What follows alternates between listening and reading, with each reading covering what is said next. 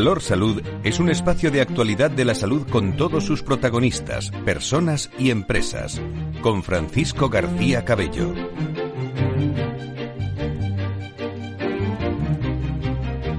Queridos amigos, queridas amigas, muy buenos días, bienvenidos a todos los oyentes de Capital Radio. Estamos en directo en Madrid, en el corazón de la calle Serrano, en el Banco Sabadell, con muchos amigos del Banco Sabadell y con muchos amigos también de, ASPE, de la patronal de la sanidad privada en, en España, que bueno, promociona, patrocina y, y, sobre todo da a conocer hoy un aspecto que, que todos los años venimos hablando en los entornos de salud, cómo es, eh, bueno, pues toda la especialización que nos encontramos en los hospitales, eh, las cosas que salen eh, y que son mejores que otros años, y en definitiva es cómo se trata la complejidad médica, la alta complejidad médica en España, que les adelanto que es un referente por aquello de los complejos en, en muchos sectores, intervenciones, por ejemplo, de cirugías de columna, cirugía maxilofacial, eh, somos punteros en ese, en todos esos aspectos y en muchos más que vamos a contar a lo largo y hecho este programa especial Valor Salud, como digo, en directo, en, eh, en el entorno de un evento donde nos iremos de vez en cuando a la sala para escuchar la voz. La voz es protagonista siempre en la radio, los sonidos de, de este congreso que se está celebrando esta mañana en Madrid, donde vamos a hablar, entre otras muchas cosas, de alta complejidad médica en cirugía, como digo, maxilofacial.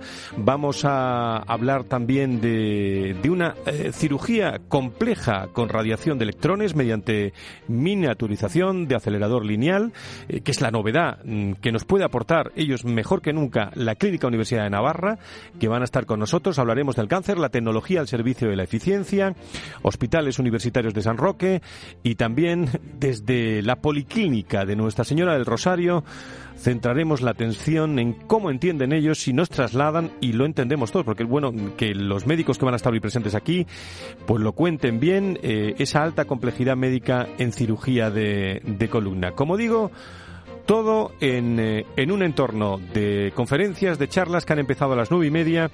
Y yo quiero saludar en primer eh, lugar a Cristina Contel, que es presidenta de ASPE, que está ya en esta mesa de trabajo de tertulia a las puertas de, de este congreso. querida Cristina, ¿cómo estás? Muy buenos días, bienvenida. Muy buenos días, Fran. Bueno, pues un año más, tercera, eh, tercera edición. Y cuando hay tercera edición de las cosas es porque interesa a, vuestros socios, interesa a la sanidad privada en general, interesa a los españoles, ¿no?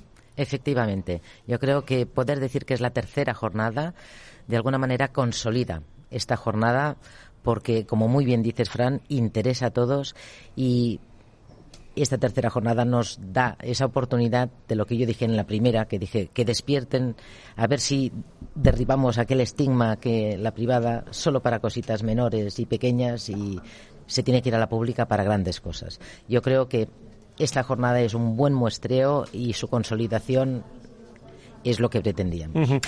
Hemos avanzado muchísimo. Yo me acuerdo, eh, Cristina, en, eh, la primera tertulia que tuvimos eh, pues el año pasado, y hablamos todos los viernes, en Valor Salud de, de, este aspecto. Bueno, la colaboración público, público-privada, me acuerdo que Carlos González Bosch estaba en esta tertulia, el expresidente de, de, de Cofares. ¿Hemos avanzado algo en el entorno de la complejidad médica, en esa sanidad pública-privada, en ese, en ese acuerdo que tanto, que tanto hablamos en Valor Salud?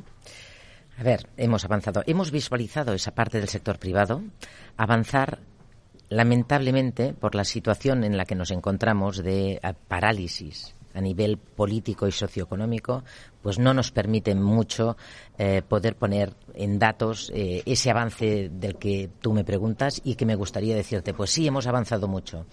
Continuamos cada gente avanzando y como muy bien ahora comentabas, eh, vamos a ver temas de protonterapia, vamos a ver cómo eh, redes hospitalarias, cómo mm, policlínicas están apostando por esto. Sí avanzamos, pero nos falta voluntad de unión, decisión y, em, bueno, esa complicidad. La importancia, y lo saben todos nuestros oyentes, de la inversión en, eh, en tecnología, hablando de alta complejidad médica y el fomento también de, de la investigación, tanto científica como tecnológica, en ¿eh? lo que quieren ustedes, que está realizando España.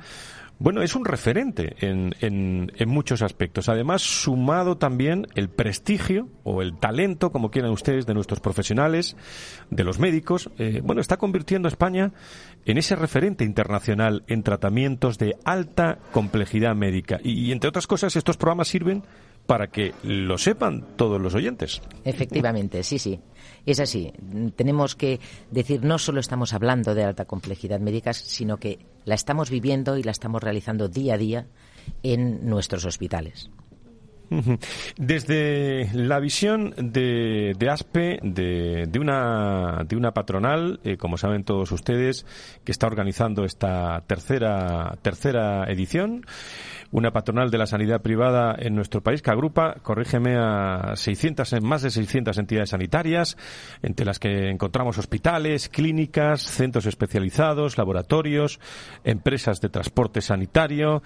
Eh, también debo recordar que ASPE cuenta con una representación superior al 80% de los centros hospitalarios privados del país. Además de estas jornadas, ¿cómo estáis desarrollando eh, todo el objetivo que es posicionar a esa complejidad médica dentro de las clínicas privadas como, como punteras. Eh, querida Cristina. Pues mm, aparte de visualizarlo a través de estas jornadas, estamos desarrollando otros ámbitos de colaboración público-privado. Recordaros que hemos firmado con la ONT un acuerdo de colaboración.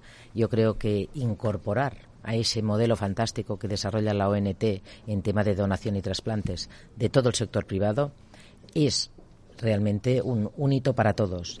Hoy también me gustaría hacer mención específica de la persona que me ha acompañado mm, para abrir eh, la jornada, eh, Jesús Ignacio Meco, presidente de la Asociación mm, de Enfermedades Poco Frecuentes. Creo que también ellos tienen mucho que decir. Es una apuesta en la que todos debemos de aportar nuestra corresponsabilidad y me ha gustado mucho eh, cuando comentaba que eso que a nosotros a lo mejor la alta complejidad, esas incógnitas que hay en, en este ámbito en concreto, ellos, los pacientes, lo tienen día a día. Pues precisamente el eh, presidente del Instituto de Investigación y Desarrollo Social de Enfermedades Poco Frecuentes. Lo, primero que le voy a preguntar, ¿qué tal fue esa cena que lo pasamos también, donde estaban todos los que tenían que estar de, enfermedades poco frecuentes? Querido Jesús, ¿cómo estás? Muy buenos días. Hola, buenos días, Fran. Pues mira, encantado de estar aquí en tu programa, como siempre, y encantado de, poder hablar, hablar en tus micrófonos te contesto a la cena. Fantástica, la verdad. ¿Satisfecho? personas. Eh, y yo creo que eso como hablábamos en la inauguración, hace que tengamos un impacto dentro de la sociedad. Yo aprovechaba para pedirle a, todos los que estábamos en aquella cena su compromiso, y su compromiso ya no solo con las enfermedades poco frecuentes o con las enfermedades raras, sino su compromiso con la sanidad y con los pacientes, que es lo mismo que venimos reivindicando desde eh, el INDEC y desde las entidades que lo, que lo componen. Creemos que, como sociedad tenemos que avanzar de una manera conjunta. Eh, y es claro lo que he dicho muchas veces, no, no, no creo que haya varias sanidades, solamente hay una y lo que hay que hacer es intentar acercar todos los recursos, esa tecnología que hablabas, eso que estabas diciendo, intentar eh, acercarlo de una manera real al paciente. En la inauguración. ¿Qué le has contado a los, eh, seguidores que están llenando este salón del Banco Sabadell en la inauguración? Pues yo les decía eh, una cosa muy clara. Creo que lo mismo que, que, Cristina hablaba de la consolidación de, la, de las jornadas, yo quiero que en las próximas ediciones estar aquí sentado y que se hable de los centros de referencia en sanidad privada en cuanto al abordaje de patologías muy concretas y si pueden ser enfermedades poco frecuentes sería fantástico. Eso sería avanzar, eso sería abordar la complejidad de una manera diferente a lo que normalmente se está haciendo. Y yo creo que bueno, pues que, sería un buen reto ¿eh? y que creo que entre INDEF y ACPE eh, nos lo podríamos plantear y podríamos seguir ese camino para hacerlo realidad. Yo creo que eso sería una sería un buen camino. Mm, le decía yo a Cristina que venimos hablando siempre de esa colaboración público público privada. Eso siempre lo hablamos en nuestros programas. si es que ese es el, eh, eh, digamos que ese es el espíritu de la sanidad en este país. Es que yo creo que hay un abordaje eh, irreal dentro dentro de lo que es el sistema. O sea, si, si hablamos de que la industria farmacéutica es mm, el pope dentro de dentro de la sanidad, la industria farmacéutica es un sector privado lo decía igual, la farmacia, la farmacia comunitaria es sector privado. Sin embargo, cuando hablamos de una clínica privada para dar soporte ¿eh? soporte sanitario a los pacientes, parece como que estamos diciendo algo totalmente contrario que va en contra de, en contra de los pacientes. Y no, yo creo que, que de igual manera que se trabaja con las farmacias eh, comunitarias, con la farmacia, eh, con, con, el sistema farmacéutico en, todo, en todos sus parámetros, se puede trabajar y acercar los recursos sanitarios privados a los pacientes. Eh, lo más importante, y dejémonos de demagogia, son los pacientes y acercar lo que ellos necesitan. ¿eh? Mm, creo que hay que abordar todos los temas. Creo que ahora mismo la sanidad privada está haciendo un gran aporte, pero nosotros como sociedad tenemos que decirle que, que ha puesto por más. Ponía eh, eh, la gala del otro día, la ponía en referencia cuando dábamos el premio a Amazon y referíamos que se lo dábamos por su atención al cliente. Eso yo creo que debe ser un referente y debe, y debe eh, hacer que, la, que, las entidades privadas, que las empresas apuesten por la responsabilidad social corporativa, pero apuesten también porque el, el cliente esté satisfecho. Uh -huh. y sepa lo que y sepa lo que tiene. Los pacientes, Cristina, ¿no? Que siempre están ahí en primer plano. Siempre están ahí y esto es una cosa que en la jornada hemos querido tener muy presente y por eso en todas las mesas que van a participar eh, tanto, bueno, pues eh, la que eh, en la primera mesa donde el, el, tema de maxilofacial, el tema de los de la radiación de, de electrones, el, el, tema de columna, el cáncer desde el punto de vista de la eficiencia tecnológica, todos estos temas van a tratar específicamente una patología y viene un paciente que, como decíamos, es el protagonista, que nos hablará de su experiencia como paciente en ese específico campo de la alta complejidad. Pues yo creo que va a ser una jornada muy muy interesante, que además de contarla en directo como estamos haciendo en Capital Radio hasta ahora, en este programa especial Valor Salud, que, que estamos emitiendo, bueno, el viernes a las eh, a las 10, de 10 a 11, haremos también algún recordatorio de, de estas claves y me parece muy muy acertado, ¿eh, Cristina, que, que se le dé continuidad a estas jornadas y que estéis rodeados también de, de profesionales y que seamos capaces también de, de trasladarlo. Te deseo una muy buena jornada eh, y que pases una muy buena jornada aquí en Madrid con, con todos los médicos, los profesionales, hablando de complejidad médica. Muchísimas gracias por estar con nosotros. Gracias a ti, Fran, gracias. Jesús, algo que se nos quede en el tintero, que tú estás por aquí en la tertulia, eh, yo creo que trabajando, bueno, incansable, ¿eh? te veo en todos sitios. ¿eh? Bueno. Yo creo que, que es el espíritu que, que, tenemos que tener en, bueno, pues en entidades tan, digamos, con, tan carentes de recursos, eh, poder aprovechar el estar hoy aquí, para nosotros es un privilegio. Poder hablar al sistema, poder hablarle a los profesionales, poder decirles que estamos aquí, eh, que cuenten con nosotros, para mí es, te digo, es un privilegio. Pues Jesús Ignacio eh, Meco, presidente del Instituto de Investigación de Desarrollo Social de Enfermedades Poco Frecuentes, muchísimas gracias por estar con nosotros en este programa.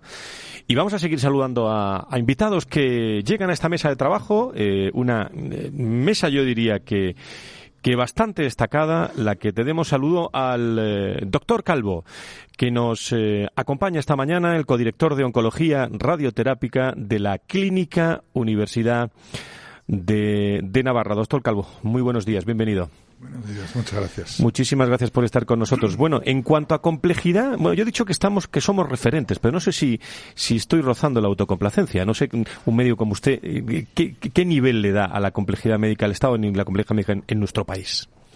Estamos, eh, tenemos un sistema que donde no pone, donde no hay complejidad la pone, en el sentido de que toda la, la, la mirada actual al progreso médico está centrada en el paciente, tanto para los sistemas públicos como, privados, y eso no es una moda, eso es una necesidad, una necesidad hasta de la biología. La biología es compleja y no se puede abordar de forma sencilla.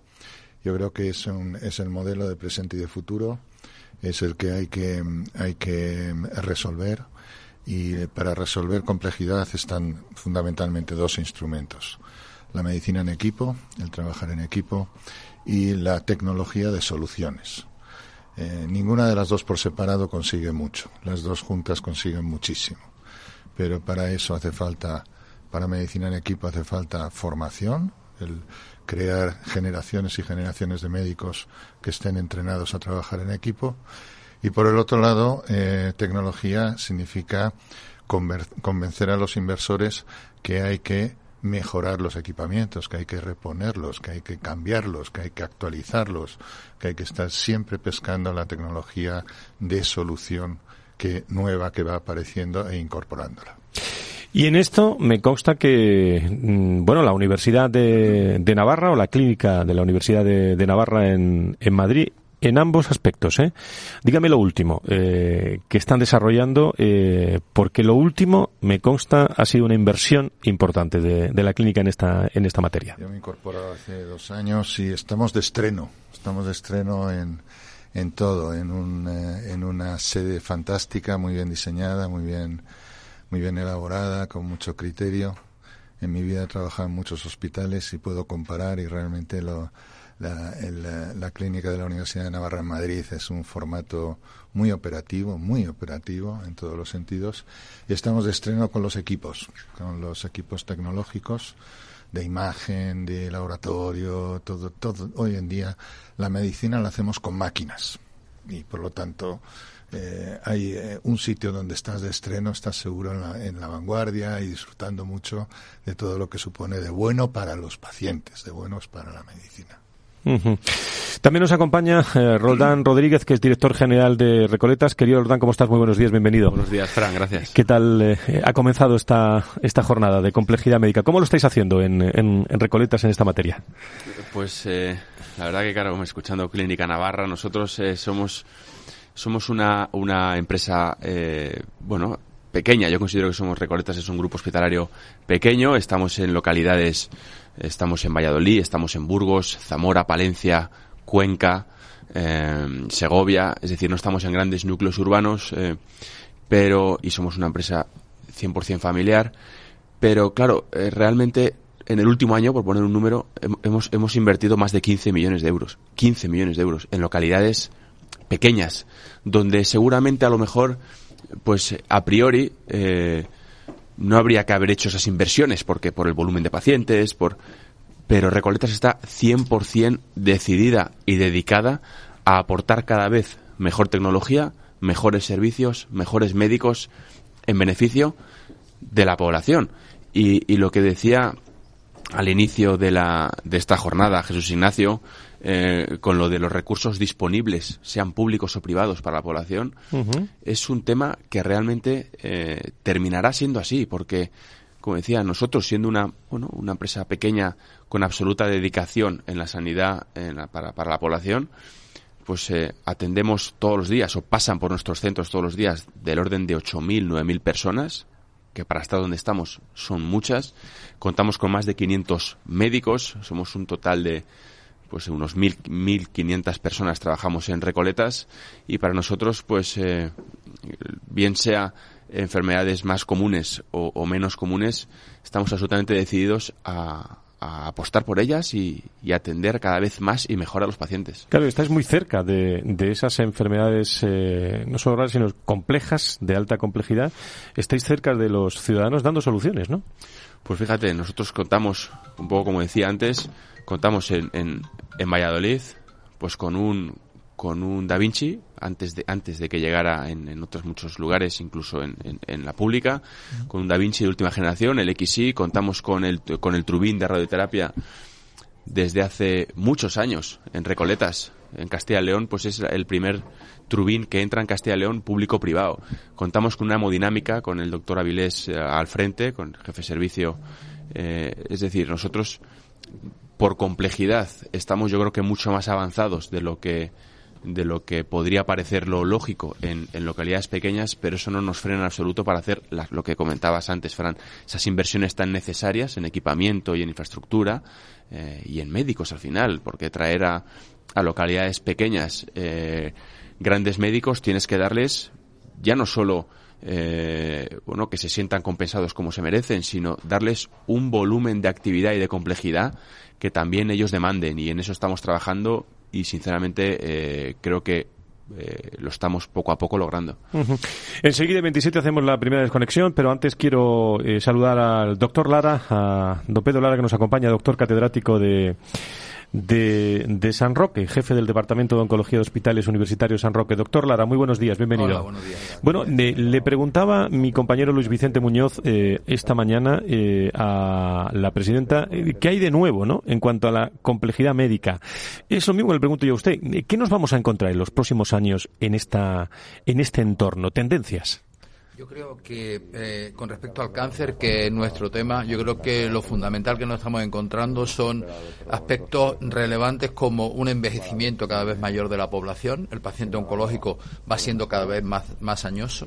Nosotros en las Islas Canarias tenemos un problema territorial similar al que hay en Castilla y León. Por un lado la dispersión, nosotros tenemos la fragmentación del territorio y eso ha hecho que Hospitales San Roque, Hospital Universitario San Roque, también haya decidido eh, dar un paso al frente, a estar también de estreno, creando un departamento integral de oncología que permita que los pacientes oncológicos, los dos millones de habitantes que hay en Canarias, no tengan que desplazarse a la península para buscar la excelencia, sino que en una, en una inversión eh, inédita en las Islas Canarias, hemos dotado de la máxima tecnología oncológica a, este hospital universitario. De hecho, con excepción de la inversión en protones, que solo está en Madrid, el Centro Oncológico de Hospitales San Roque dispone de toda la tecnología necesaria, radioterapia intraoperatoria, radiocirugía, eh, hipertermia oncológica, eh, inmunoterapia. Es decir, yo creo que es muy relevante que nos enfrentamos a retos de población añosa, con dificultades en los desplazamientos, con dificultades para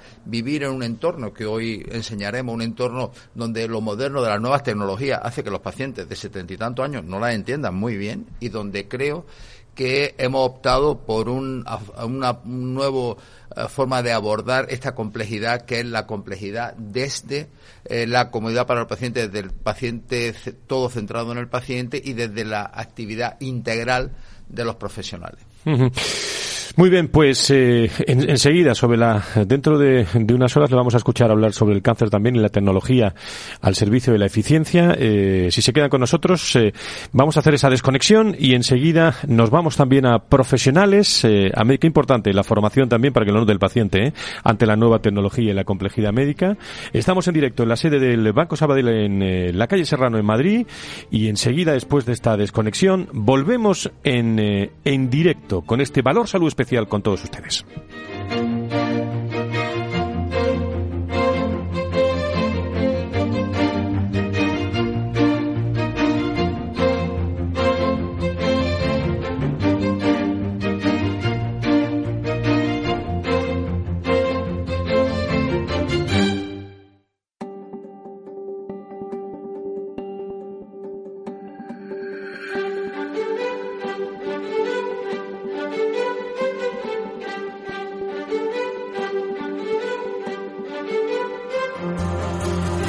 Valor Salud es un espacio de actualidad de la salud con todos sus protagonistas, personas y empresas.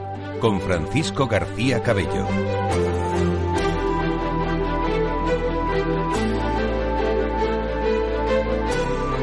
Muchas gracias a todos los oyentes que se incorporan a la sintonía de Capital Radio en estos eh, momentos. Eh, estamos haciendo este programa especial Valor Salud, tercera jornada sobre alta complejidad médica en la sanidad privada organizada por la Alianza de la Sanidad Privada en, nuestro país, en España. Estamos en el Auditorio Banco Sabadell, en, eh, en bueno, un lugar más, más céntrico no se puede estar en la capital de España, en Madrid, en, Serrano. Carlos Rubén es el secretario de la patronal de la sanidad privada en España. Don Carlos, muy buenos días, bienvenido. ¿Qué tal? Buenos días, Fran. Bueno, pues ¿cómo estás viendo que se está desarrollando esta jornada? Y sobre todo, le decía yo a tu presidenta que cuando se repiten las cosas tres veces es porque funciona. Sí, no, desde luego. Yo creo que además tenemos que seguir consolidando estas jornadas. La sanidad privada es el futuro. Desde mi punto de vista es el perfecto aliado de la sanidad pública dentro del Sistema Nacional de Salud. Tenemos que seguir apostando por la medicina de alta complejidad porque vamos a necesitar apoyar a esa sanidad pública en un futuro donde una población cada vez más envejecida, donde cada vez las personas vivimos más y donde el número de crónicos pues va a acabar siendo un problema y vamos a tener por supuesto un papel importante. Le decía yo al, doctor Lara que continúa con nosotros, el doctor catedrático de San Roque, eh, de la, importancia de, y a ti te pregunto también, dentro del entorno de la sanidad privada, bueno, de la formación, ¿no? De la formación de los, de los médicos, porque eh, no es que las máquinas las manejen ingenieros, las siguen manejando los, los médicos, ¿no? Sí, no, de hecho, mira, tenemos por delante ahora mismo cuatro tipologías de centros muy distintos, pero con apuestas que son muy valientes, ¿no? Policlínica del Rosario es un centro, el único privado que existe en, Ibiza, que es un centro de referencia, por ejemplo, en todo el tema de, trauma, porque es, es, el que da el servicio público en, en esa situación. San Roque está haciendo una apuesta muy valiente también por dar un servicio oncológico de máxima calidad en, en las islas y yo creo que eso también pues tiene su valor Hablábamos con Roldán y nos decía, oye, estamos apostando por dar un servicio con alta complejidad en poblaciones muy pequeñas y eso es tremendamente complejo, es muy valiente. Y la CUN, un centro eh, con muchísima potencia que se acerca a Madrid y que yo creo que eh, nos ayuda también al posicionamiento internacional de la sanidad privada en España. Bueno, pues tengo con nosotros también eh, mm, a Elsa Llamas y al doctor Pedro Ginos también que nos acompañan desde la clínica Nuestra Señora del Rosario de Ibiza. ¿Cómo estáis? Muy buenos días, bienvenidos. Muchas gracias. Bueno, ¿cómo, cómo se está desarrollando todo, todos estos aspectos de complejidad médica eh, avance, desarrollo en, eh, en, una clínica como la, como la vuestra. Pégate al micrófono porque si no, no se va a oír. Bueno, em, realmente, em, al igual que sucede en Canarias, nuestro territorio está fragmentado en varias islas, entonces tenemos que tratar de dar asistencia a la Trabajas en Ibiza, para que lo conozcan nuestros oyentes. Sí, sí, sí, Aquí en la calle Serrano, por si alguien te pregunta. entonces, bueno, desde, desde la Policlínica del Rosario, en los últimos años hemos ido consolidando un servicio de neurocirugía potente y realmente a día de hoy, sobre todo en cirugía de columna, estamos a, la vanguardia eh, tecnológica, eh, sobre todo en cirugía mínimamente invasiva. Eh, después en las charlas hablaremos sobre la técnica que importamos de Corea del Sur que es la endoscopia biportal aplicada a patología de columna y que ahora estamos eh, fusionándola con técnicas de neuronavegación, de tal manera que damos um, mucha más precisión a, todos los diferentes abordajes y patologías que tratamos. Doctora, su, su visión. Cuando hablábamos de la, formación del, del medio, cuando estamos hablando de tendencias, quiero insistir mucho en esto porque luego hay que dar un servicio eh, y, ese servicio a los pacientes eh, es evidente que, tenéis una amplia formación, pero que estáis en, constante formación lo, para hablar de, una cirugía, en este caso, eh, o neurocirugía, siempre a la última, ¿no? Sí, efectivamente. Bueno, nosotros en esta técnica en concreto nos formamos en Corea del Sur. Hicimos allí varias estancias formativas con el pionero de la técnica. Luego hemos tenido que traerles a ellos a Ibiza para que eh, allí también pudieran estar asesorándonos y desde el año 2017 la Policlínica Nuestra Señora del Rosario fue eh, nombrada por el Hospital de Corea del Sur donde nosotros nos formamos como centro formador en endoscopia biportal para el resto de Europa porque realmente no se realiza en ningún otro hospital. El, eh, por cierto, que estáis trabajando en eh, neurocirujanos los dos, ¿no? Sí. Y, además matrimonios los dos, ¿no? Se puede decir, bueno, no secreto ninguno, ¿no? No, no. ¿Cómo se lleva eso? Bueno, bien, días. Muy bien. enseguida vuelvo con, con, vosotros porque también nos acompaña eh, Joel Yossi Otero, que es especialista en cirugía oral y maxilofacial del Hospital Recoletas Burgos. En cuanto, doctor, muy buenos días, bienvenido. Hola, buenos días. Gracias por tener Gracias a vosotros por venir eh, hoy al Banco Sabadell. Eh, maxilofacial, eh, ¿qué es ¿cuáles son las últimas tendencias para que lo conozcan nuestros oyentes cuando estamos hablando de, complejidad de complejidad médica? A ver cómo lo podemos explicar para que lo entienda todo el mundo. Ya, a ver, yo creo que mm, está ocurriendo un cambio de paradigma en, la atención sanitaria y, lo vamos a notar de distintas formas. En particular para el caso que nos acontece ahora que estamos hablando de asimetrías faciales, eh, podemos prestar una calidad de servicio muy elevada, tope de nivel, eh, mediante eh, la tecnología actual. Tenemos el uso de, de impresión 3D que se puede hacer outsourcing, se puede, se puede e imprimir lo que uno necesita. Luego, por otro lado, tenemos eh, implantes customizados de titanio que nos dan forma y nos dan garantías, nos hacen la medicina que viene, ahora que viene de ahora en adelante, va a ser una medicina muy predictiva, muy participativa. Y entonces, eh, este tipo de tratamientos los podemos hacer prácticamente en cualquier lugar. Ya no tenemos una limitación eh, espacial. Le pregunto a todos los doctores que nos acompañan eh, lo que decía yo al principio del programa, porque muchas veces y estamos en, les hablamos desde Madrid, nos escuchan también en muchos lugares de, Europa, de, Latinoamérica, pero tenemos que, permítanme la expresión, que sacar pecho en respecto a la complejidad médica, de la alta complejidad médica. Eh, los datos, la investigación, la tecnología, aunque queda mucho, hablan de, que somos referencia en, en España. Eh, ¿Nos lo creemos o no nos lo creemos, doctores?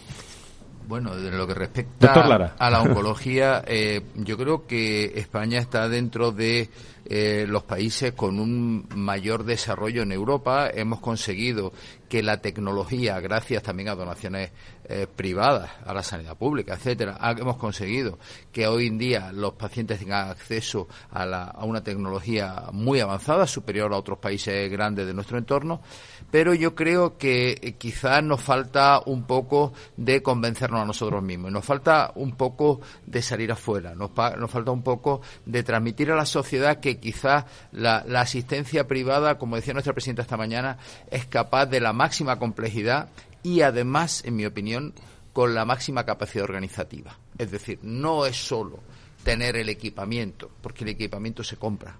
La cuestión es sacar ese rendimiento, ese equipamiento y hacerlo de una forma rápida y flexible. Yo creo que esa es la ventaja fundamental de la asistencia privada con respecto a la asistencia pública que inevitablemente tiene unos tiempos, un timing completamente diferente de la asistencia privada. Como decía el doctor Calvo, eh, hace unos instantes también trabajar en equipo, ¿no? Eh, en esta línea con la maquinaria, con la tecnología y con los médicos, ¿no? ¿Qué opináis eh, vosotros, doctora Llamas, doctor Ginos, sobre, sobre este asunto?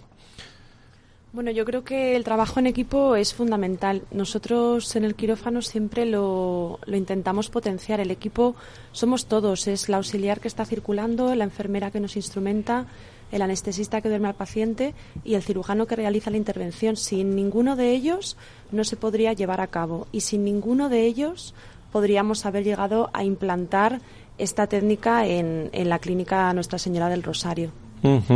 Saludamos también a, Pilar Gómez, eh, que es eh, gerente del Hospital Recoletas de Burgos. Pilar, me alegra mucho saludarte. ¿Cómo estás? Muy buenos días. Bueno, ¿qué, ¿qué, impresión te da cuando se repiten estas jornadas de alta complejidad médica en la sanidad privada, en la tercera, tercera edición? hay un, campo, un campo amplio, eh, maquinaria, tecnología, trabajo en equipo, formación, y tú que eres gerente, y esto lo entiendes muy bien, lo acaba de decir el doctor Lara, comprar se compra muy rápido, ¿no? Pero, pero formar eh, con el objetivo de, de curar a, pacientes, bueno, eso es más lento, ¿no? Así es. Es decir, que al final en los hospitales, bueno, pues el objetivo es contar con la última tecnología, ponerlo al servicio de la población, eh, pero es fundamental al final eh, contar con un gran equipo humano de profesionales que puedan llevar a cabo las últimas técnicas y, y al final, bueno, pues se revertir todo en, en la sociedad y que nos perciban como eh, la posibilidad de, de utilizar nuestros recursos en la sanidad privada y realmente, bueno, pues por ejemplo nosotros que estamos instaurados en Burgos, ya el Grupo Recoletas lleva allí 11 años, pues realmente la sociedad así lo percibe y, hay un alto grado de, pues de confianza hacia nosotros. en, estos instantes han comenzado las jornadas que estamos viviendo en directo hoy desde el Banco Sabadell con eh, la inauguración de Cristina Contel, de la presidenta de ASPI, de José Ignacio Meco, como decíamos. Eh, ha intervenido ya Pilar, eh, Pilar Rúmez, ¿qué le has contado? A todos los que asisten hoy, hoy aquí? ¿Cuál es tu pues, reflexión? Les hemos contado un poquito la responsabilidad que tiene Recoletas eh, en Burgos, que es una responsabilidad importante con, con nuestros pacientes, eh, todas las inversiones que hemos realizado en estos últimos años, poniendo el hospital eh, con la última tecnología, dotándosela a los profesionales para que puedan hacer uso de ellos y que al final pues repercuta en la población, es un poquito lo que hemos contado. Y luego ha estado explicando el doctor Josi Otero, bueno, pues las, las últimas técnicas en el campo de maxilofacial. Y habéis estado, eh, doctor, eh, que a mí me parece muy, muy interesante, que se incorporen ya todas las sesiones con pacientes eh, también que van marcando también pautas de cómo van los tratamientos ¿no? en este en, en, este caso sobre todo cuando estamos hablando de tendencias muy especializadas efectivamente lo considero una iniciativa muy positiva, pues eh, esto no es lo habitual, ¿no? Y ahora el tener la oportunidad de, de, ese feedback adicional donde el paciente eh, narra su experiencia, pues eh, también da una nueva perspectiva en este tipo de, jornadas. Y desde hace un rato eh, está hablando también Esperanza Lozano, que es directora de la Clínica Universidad de Navarra en Madrid, el doctor Calvo, que acaba de estar con nosotros, codirector de Oncología y Radioterapia de la Clínica Universidad de Navarra, sobre esa miniaturización de tecnología compleja.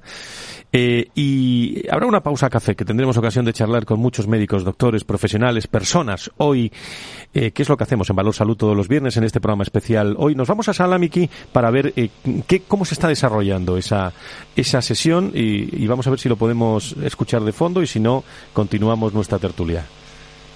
Bien, se escucha levemente de, de fondo, pero ahora vendrán a, a, contarnos todos estos, todos estos aspectos, ¿no? Cuando, cuando estamos hablando de, de complejidad médica en la sanidad privada, eh, bueno, Pilar, siempre tenemos, eh, y las últimas ediciones hemos tenido también la tentación de, de compararnos con la salud, con la salud pública, ¿no? Con la sanidad, eh, con la sanidad pública, ¿no? ¿Cómo de, de, avance, vosotros que estáis en una clínica privada, cómo de avance eh, o cómo se está desarrollando ese avance, sin comparar, pero eh, mucho mejor que hace dos años? Vamos a estar. ¿Qué, qué, qué visión tenéis eh, a medio y largo plazo? Bueno, pues eh, evidentemente. Sé que hace falta dinero, pero. Así es. Muy bien dicho. Es una buena puntualización. Al final, bueno, pues la sanidad privada es complementaria a la sanidad pública. Hablábamos al principio de la jornada, que es una única sanidad. No hay que hacer diferencia entre la pública y la privada. Pero efectivamente somos un complemento necesario eh, para la viabilidad de, de, del sistema sanitario. Eh, pues la proyección, evidentemente necesitamos dinero.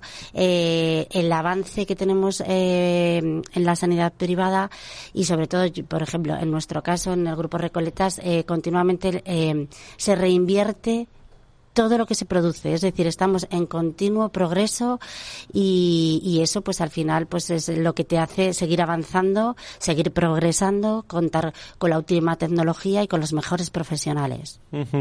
Cuando hablamos doctores en, de complejidad de complejidad médica, aquí vamos a hablar de la cirugía de columna, de, del cáncer, de aspectos eh, maxilofaciales, pero ¿Es ahí donde está realmente el desarrollo de la complejidad médica o, o, hay otros aspectos que nos dejamos que nos dejamos atrás? ¿Cuál es vuestra vuestra visión, vuestra vuestra opinión? Yo quería hacer un comentario Adelante, al, doctor. al aspecto de, de, de, cuál es el futuro de la sanidad privada. Yo creo que hay también una modificación en los hábitos de los ciudadanos españoles. Hoy en día tenemos no solo un millón y medio de personas que tienen una sanidad privada como primera sanidad, eh, aseguradoras como primera sanidad, fu fundamentalmente eh, trabajadores del gobierno, del que yo he sido hasta hace poco funcionario del Estado, pero también hay ocho millones de personas eh, que han elegido un segundo aseguramiento. Yo creo que eso muestra un poco la tendencia a que el ciudadano español eh, demanda algo más que lo que ya recibe de la sanidad pública. Y yo creo que lo que demanda fundamentalmente es una rapidez en, los tratamientos y una excelencia en los tratamientos. Y yo creo que eso también es una parte importante de a dónde va la sanidad uh, privada. Yo creo que eh, hoy en día el ciudadano español ya mm, está contento con que se le trate, pero quiere que se le trate bien. Y quiere que se le trate a tiempo y hay aspectos que no están bien cubiertos por la sanidad pública a día de hoy. Por tanto, yo creo que también eh, eh, el, sector del segundo aseguramiento, es decir, que el ciudadano va demandando por sí mismo, aun, teniendo una sanidad pública, va demandando una sanidad ágil, flexible, eh, a la última y eligiendo al profesional. Yo creo que eso también es una parte donde nosotros, eh, en Hospital de San Roque, en el Centro Oncológico Hospital de San Roque, queremos trabajar. ¿no? Es decir, porque hay otras patologías, evidentemente, a mí me preocupa el cáncer y, y es una enfermedad que está siendo muy importante, donde el cáncer no espera durante que esperamos por las pruebas o por los tratamientos, sigue creciendo uh -huh. y los pacientes comprenden que el tiempo es importante. Y ya el paciente está empezando a decir, no quiero esperar. Uh -huh. Y yo creo que es un aspecto también relevante junto con la complementariedad de la pública, pero no exclusivamente. Pero hablando del cáncer, doctor, eh, bueno, no solo cuánto hemos avanzado, ¿no? sino cuánto rápido ¿eh? Eh, y veloz eh, se ha avanzado eh, tan solo eh, en unos años, eh, bueno, a mí me ha parecido por lo menos 15 o 20 años, conociendo bien la, la, la, enfermedad, que se ha avanzado muchísimo y sobre todo los datos que, que manejamos para los próximos años es que se va a curar mucha más gente eh, que, que, hace, que hace unos años. Le voy a poner los ejemplos de los tumores más comunes. El cáncer de mama en la mujer, el cáncer de próstata en el varón. El cáncer de mama, cuando yo empecé la oncología hace 35 años, yo soy muy mayor, y estaba en quinto de medicina. Una mujer con cáncer de mama llevaba mastectomía, radioterapia y quimioterapia. Hoy en día, y eso lo llevaban todas, hoy en día solo el 20, 15 a 20% de las mujeres llevan una mastectomía porque hacemos cirugía conservadora. Los tratamientos incluyen no tratar toda la mama con radioterapia y muchas pacientes solo llevan una pastillita. Y tenemos un 90% de curación del cáncer de mama en todos los estadios y un más de un 95% en estadios Fíjate años. En el cáncer de próstata, localizado, es decir, cáncer en la próstata sin metástasis, tenemos una supervivencia a los 5 años por cáncer de próstata del 100% sin que haya que hacer una prostatectomía y quedarse impotente, incontinente, sino mm. que se pueden hacer otros tratamientos de radioterapia, braquiterapia, etcétera. El avance ha sido tremendo. No solo en la curación, sino en el coste de la curación la curación cuesta menos ahora en el sentido de mutilaciones para los pacientes, también gracias a los programas de diagnóstico precoz. Por tanto, sí ha habido un avance tremendo. ¿Y los neurólogos qué dicen de todo esto? Bueno, en cuanto a, la cirugía de, columna, evidentemente nuestros pacientes eh, no, no, no van a fallecer por una demora, pero sí que van a estar eh, con dolor severísimo o incluso con pérdida de función neurológica. Entonces, es cierto, eh, nosotros, por ejemplo, cuando nos incorporamos en Ibiza hace cinco años, había un éxodo de pacientes de Ibiza a, Valencia, a Madrid, a Barcelona, es decir, a las grandes capitales. ¿eh?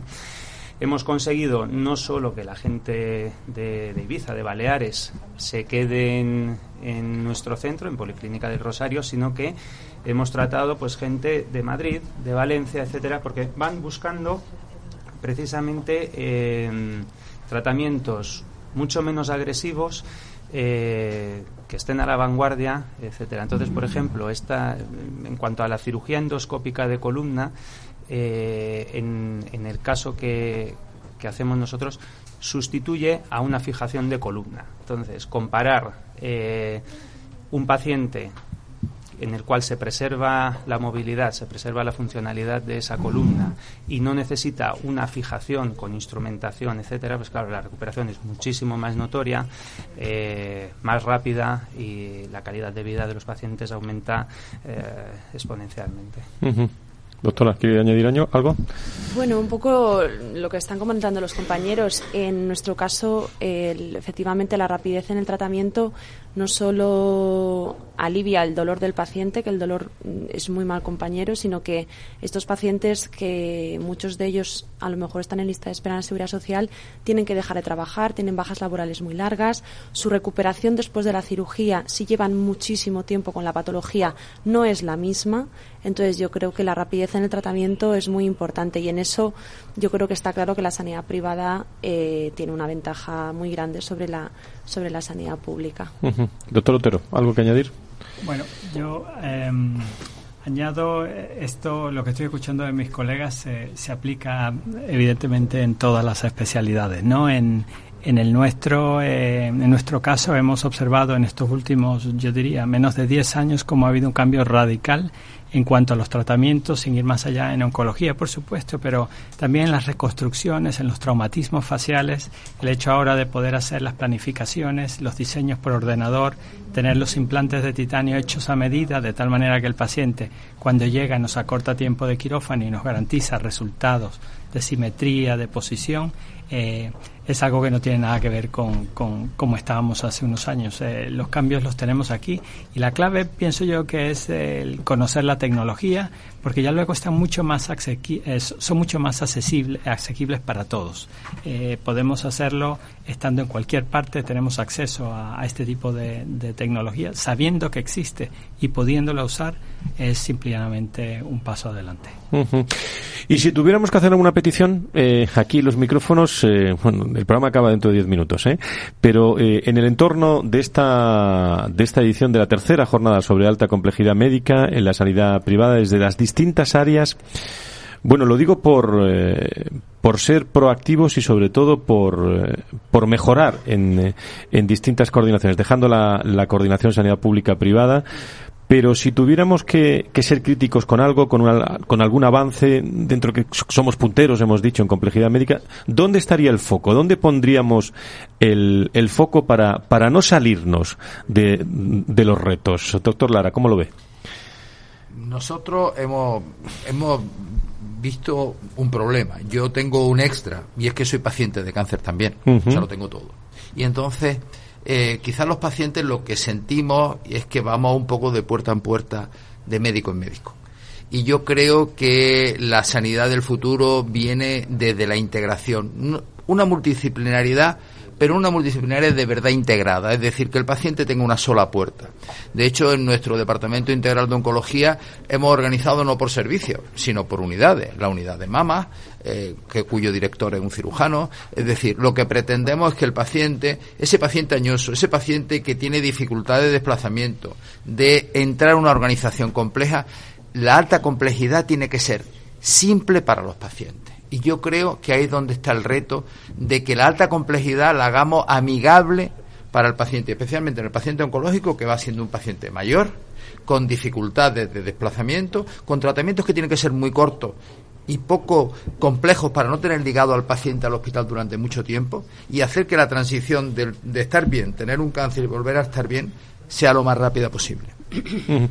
Desde tu visión como, como gerente, Pilar, eh, ¿cómo ves esta última cuestión que hemos planteado? Bien, estoy completamente de acuerdo con ello.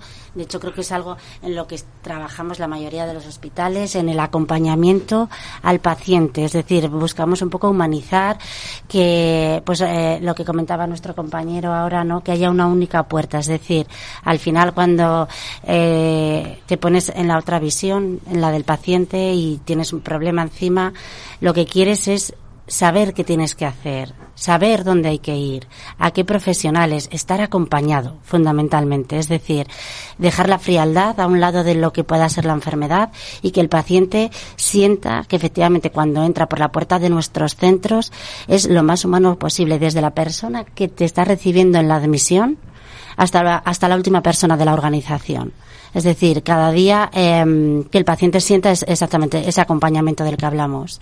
La humanización es muy, muy interesante. Yo tuvimos la ocasión de compartir con el director general de humanización también de la Comunidad de Madrid una charla eh, privada también muy, muy, muy interesante. Respecto a la humanización, eh, últimas cuestiones en este programa especial que estamos realizando de Valor Salud hoy con el, eh, la promoción y el patrocinio de la Alianza de la Sanidad Privada Española, con, con ASPE, desde la sede del Banco, del Banco Sabadell, es bueno, cómo transmitir también la complejidad médica a los pacientes, ¿no?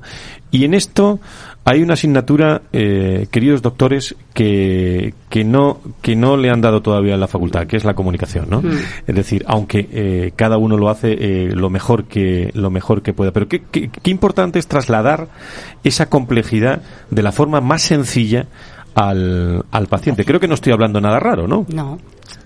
Pilar, ¿cómo lo mm. ves? Así es, y, y debiera de ser así, efectivamente. Yo creo que cada vez, como decía antes, se trabaja más en ello eh, porque se considera que es fundamental el dar tranquilidad al paciente, poder explicarle bien el proceso en el que se encuentra, eh, cuáles son los avances que se tienen, a dónde se va a llegar y bueno, pues pues pues lo que lo que decíamos, ¿no? Que sienta la humanización y el acompañamiento que podemos prestarle. Esto no es fácil en, en muchas ocasiones, ¿no? Cuando estamos hablando, eh, doctor de, de, alta complejidad, ¿no? La información eh, se transmite, la información se transmite de, persona a persona. Eh, luego es una cosa que la tienes, la tienes que aprender con los años y existen cursos eh, de cómo dar malas noticias. Pero así todo, aunque saques un 10 en ese examen supuesto, al final es el día a día con tus pacientes y cómo, cómo eres tú como persona, cómo transmites la información y bueno y luego ver eh, también el, el, otro interlocutor hasta dónde puede llegar a, la hora de entender eh, las instrucciones que le estás dando. Bueno, yo creo que especialmente, eh, de forma genérica, pero especialmente en el cáncer, donde los tratamientos son variados, con, con, condiciones diferentes, etcétera, yo creo que es imprescindible que el paciente sea parte del equipo. La época en la que el paciente era un ser pasivo, donde en su cuerpo luchaban el cáncer y el oncólogo y él miraba, eso ya ha pasado.